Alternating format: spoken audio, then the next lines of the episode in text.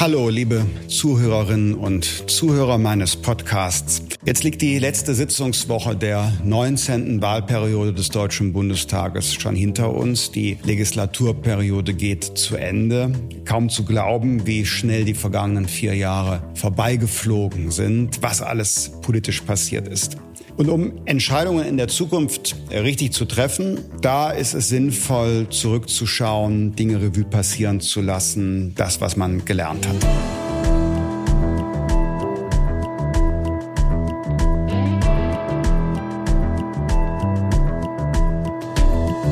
Auch mein Podcast, ein Thema, zwei Farben, geht jetzt in die parlamentarische Sommerpause, bis es dann in der nächsten Wahlperiode die nächste Ausgabe geben wird. Seit 2018 begleite ich hier die Arbeit der Fraktion der Freien Demokraten im Deutschen Bundestag. Und jetzt ist Zeit, einmal zurückzuschauen, zusammenzufassen und vielleicht Gelerntes für zukünftige Entscheidungen mitzunehmen. Wer war zu Gast? Was haben wir diskutiert? Und daran möchte ich mich mit euch heute erinnern. Von November 2018 bis zum Juli dieses Jahres haben wir 37 Podcasts, enorm viele, in den 34 Monaten veröffentlicht, äh, etwa eine Ausgabe pro Monat.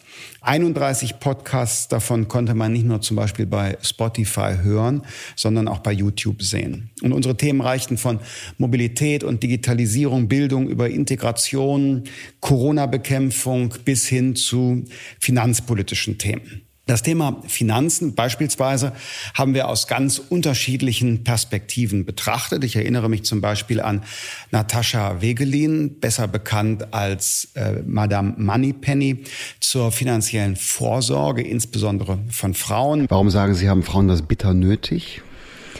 Weil, also Altersarmut ist natürlich ein großes Thema. Altersarmut ist nun mal hauptsächlich weiblich. Das zeigen ja immer wieder Statistiken und Hochrechnungen, dass es da sehr, sehr bitter aussieht. Und ich finde auch dieses, also ich meine, wir leben ja schon in einem gewissen System, in einem gewissen Rahmen, in dem Frauen auch immer noch benachteiligt werden. Sei es sowas wie Gender Pay Gap, um jetzt mal ein so ein Buzzword fallen zu lassen. Aber trotzdem kann ich ja als Frau oder auch einfach als Individuum in diesem Rahmen noch das Beste für mich herausholen.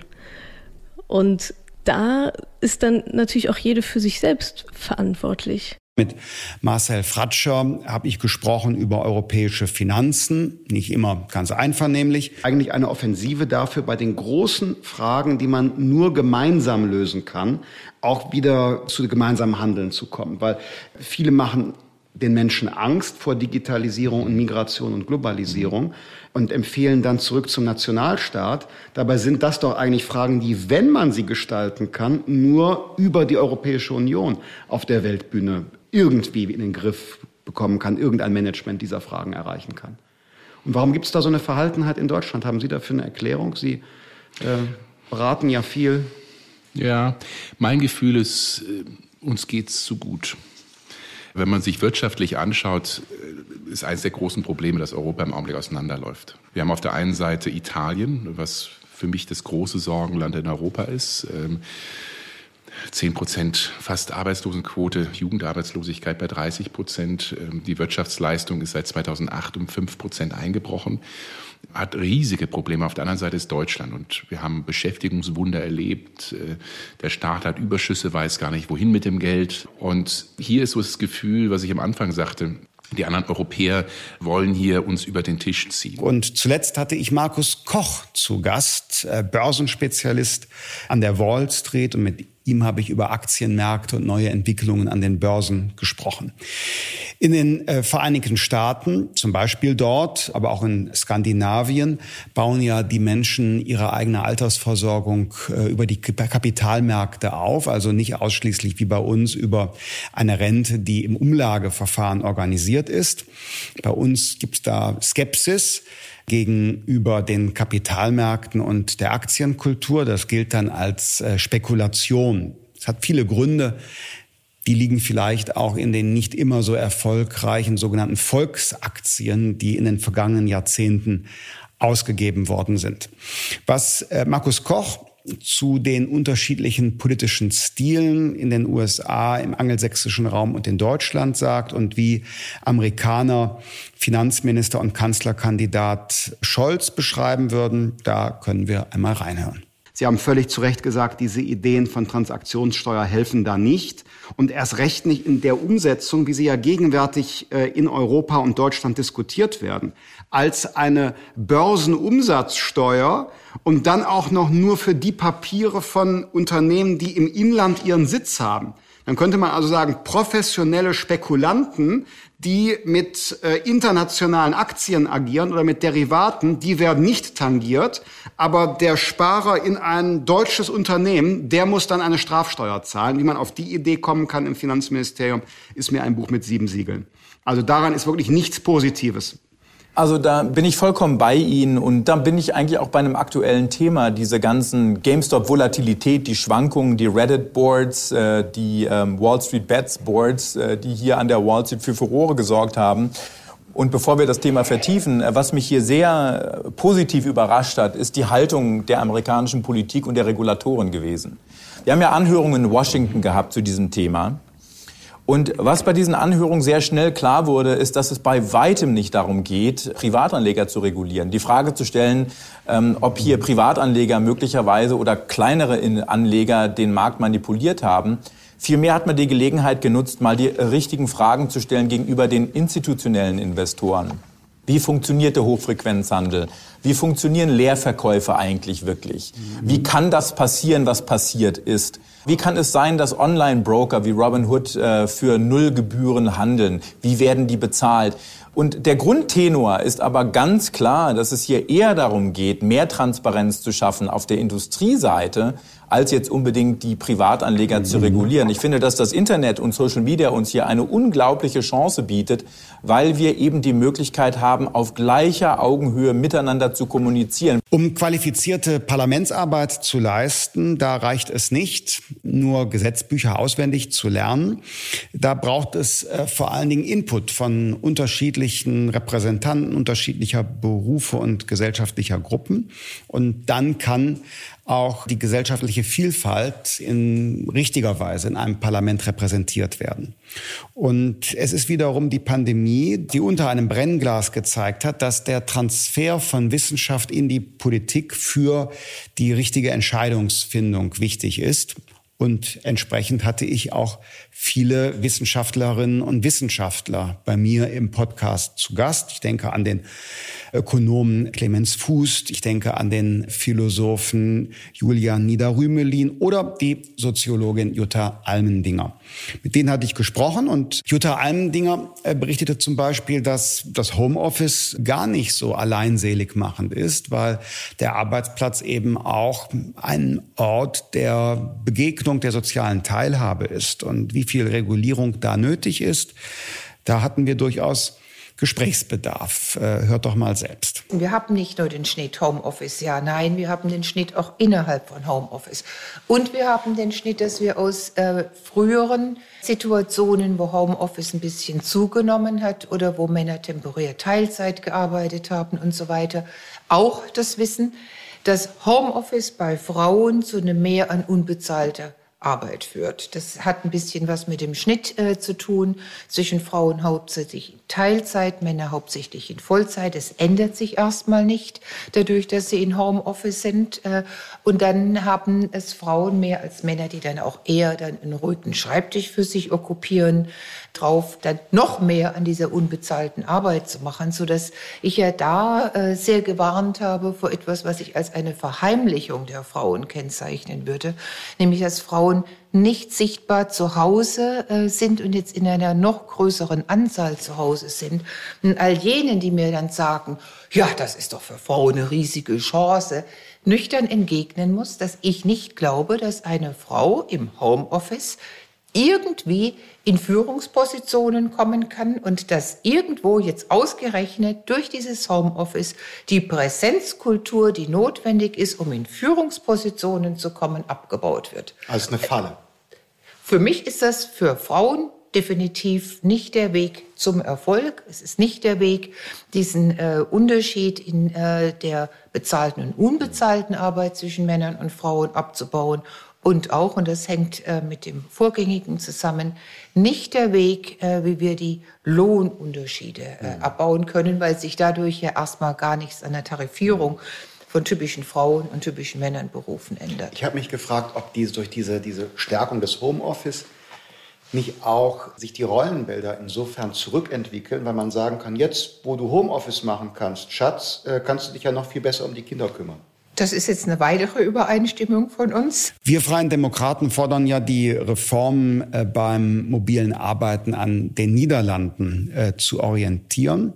Da gibt es schon seit äh, vielen Jahren eine flexiblere Regelung für die Arbeitszeit, als das bei uns im Gesetz ist. Und dort gibt es einen modernen Rechtsrahmen auch für das Homeoffice. Das wünschen wir uns auch für Deutschland. Ich habe äh, Jutta Almendinger übrigens auch gefragt, warum in Deutschland der zweite Bildungsweg und das lebenslange Lernen und die berufliche Weiterqualifikation so skeptisch gesehen wird, wenig enthusiastisch aufgegriffen äh, wird. Und sie hatte da eine spannende Antwort. Man müsste doch sagen, Leutchen, jetzt kommt, äh, nutzt diese Möglichkeit, äh, geht noch mal diese drei Jahre für einen Master.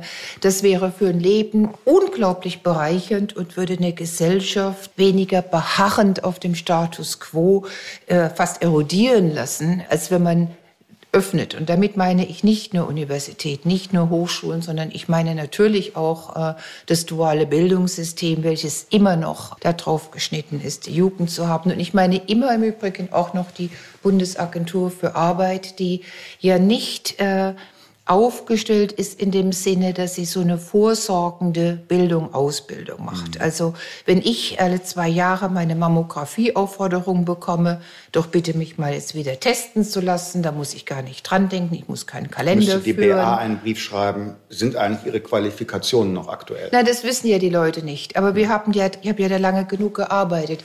Wir wissen ja ganz genau, welche Beschäftigungen abnehmen über die Zeit. Äh, wir haben relativ gute Prognosen Prognosen, wie die Digitalisierung sich entwickeln wird äh, in der Zukunft und welche Berufe neu entstehen. Also wir haben ja dieses In-and-Out von Berufen.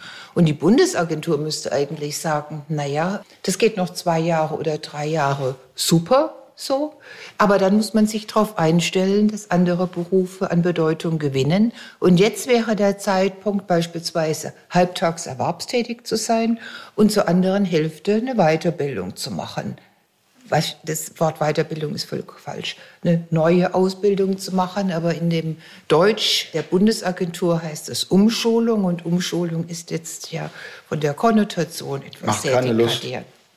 Macht keine, keine Lust, sagt Lindner. Ich schließe ja. mich dem an. Ja. Wir waren uns jedenfalls einig, lebenslanges Lernen, lebensbegleitendes Lernen muss in unserem Land stärker gefördert werden, muss honoriert äh, werden, gerade weil unsere Arbeitswelt im Umbruch ist und nicht jede und jeder in dem Job, den man mal gelernt hat, das ganze Leben tätig ist und dann auch in den Ruhestand eintritt. Wir müssen uns da an Zickzack Lebensläufe und Veränderungen unserer Arbeitswelt gewöhnen.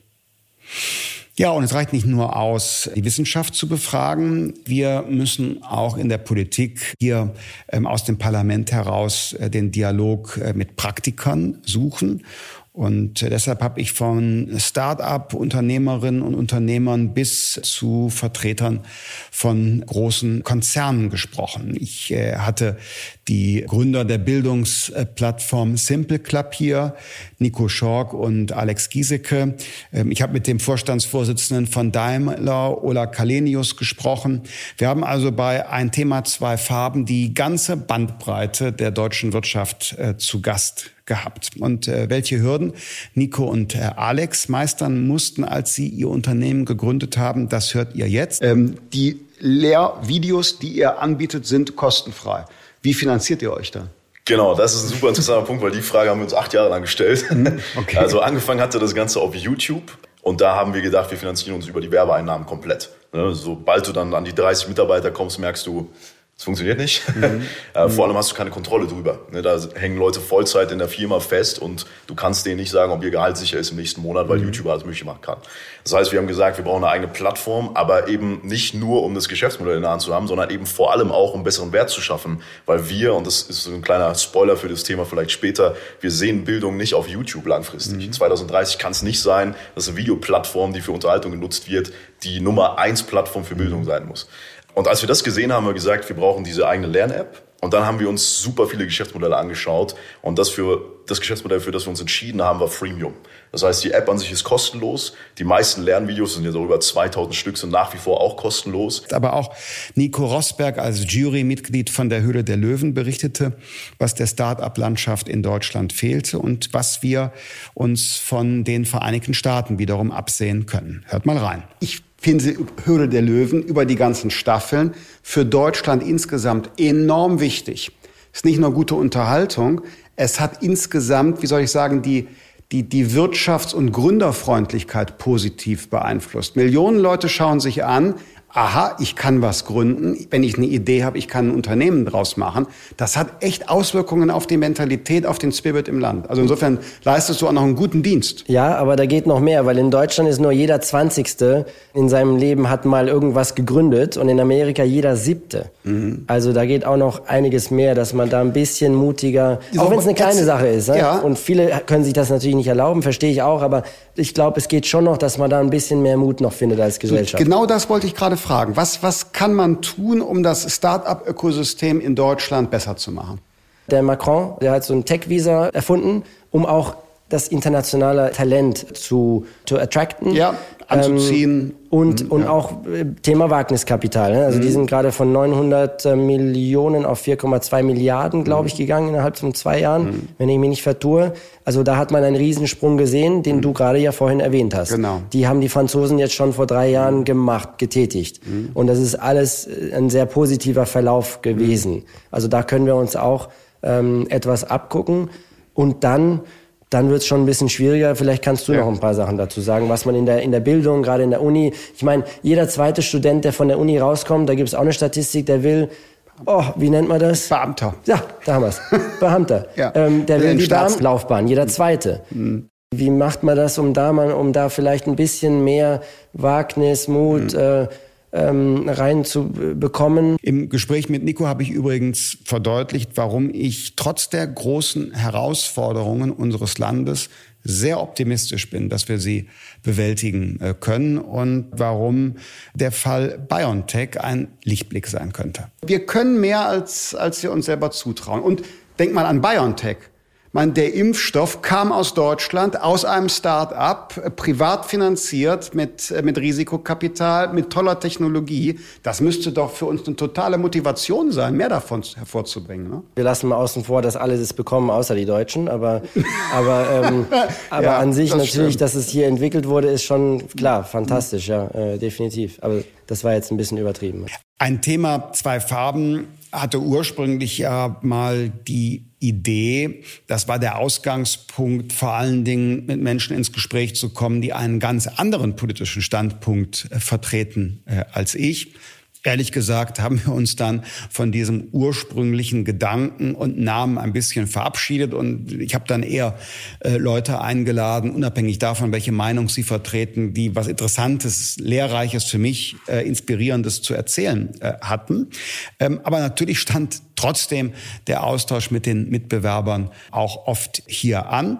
Ich hatte Dietmar Bartsch zu Gast und auch den Kanzlerkandidaten äh, der CDU, Armin Laschet. Und mit ihm habe ich gesprochen, welche bildungspolitischen Projekte der FDP, der CDU-Kanzlerkandidat im Bund umsetzen würde, warum ein Digitalministerium nun doch gut wäre, nachdem die Union vor vier Jahren da sehr skeptisch war und äh, warum wir eigentlich eine Reform des Föderalismus bräuchten oder nicht. Hört selbst. Die erste Wirtschaftshilfe im März 2020 haben ja die Länder ausgezahlt. Da hat in Nordrhein-Westfalen digital, andere hatten noch PDF, an einem Wochenende die Bezirksregierungen 350.000 Anträge hm. bearbeitet und 2,4 Milliarden Euro ausgezahlt. Ein Wochenende. Hat der Digitalisierungsminister sehr mitgeholfen, die Bezirksregierung, hm. alle haben mitgespielt. Hier hat man die Novemberhilfe bis März nicht zur Auszahlung gebracht, weil die simplen Schnittstellen nicht funktionierten, wie man das hinkriegt. Ja. Und daraus leite ich ab, das Ziel ist richtig. Besser werden, digitaler ja. werden. Aber es kann auch auf der Bundesebene so komplex werden, dass man so viel wieder hineinbringen will, dass gar nichts funktioniert. Also in deiner Anwesenheit hätte ich Peter Altmaier nicht so scharf kritisiert es wie du waren gerade. mehrere beteiligt, ja. aber auch der Wirtschaftsminister.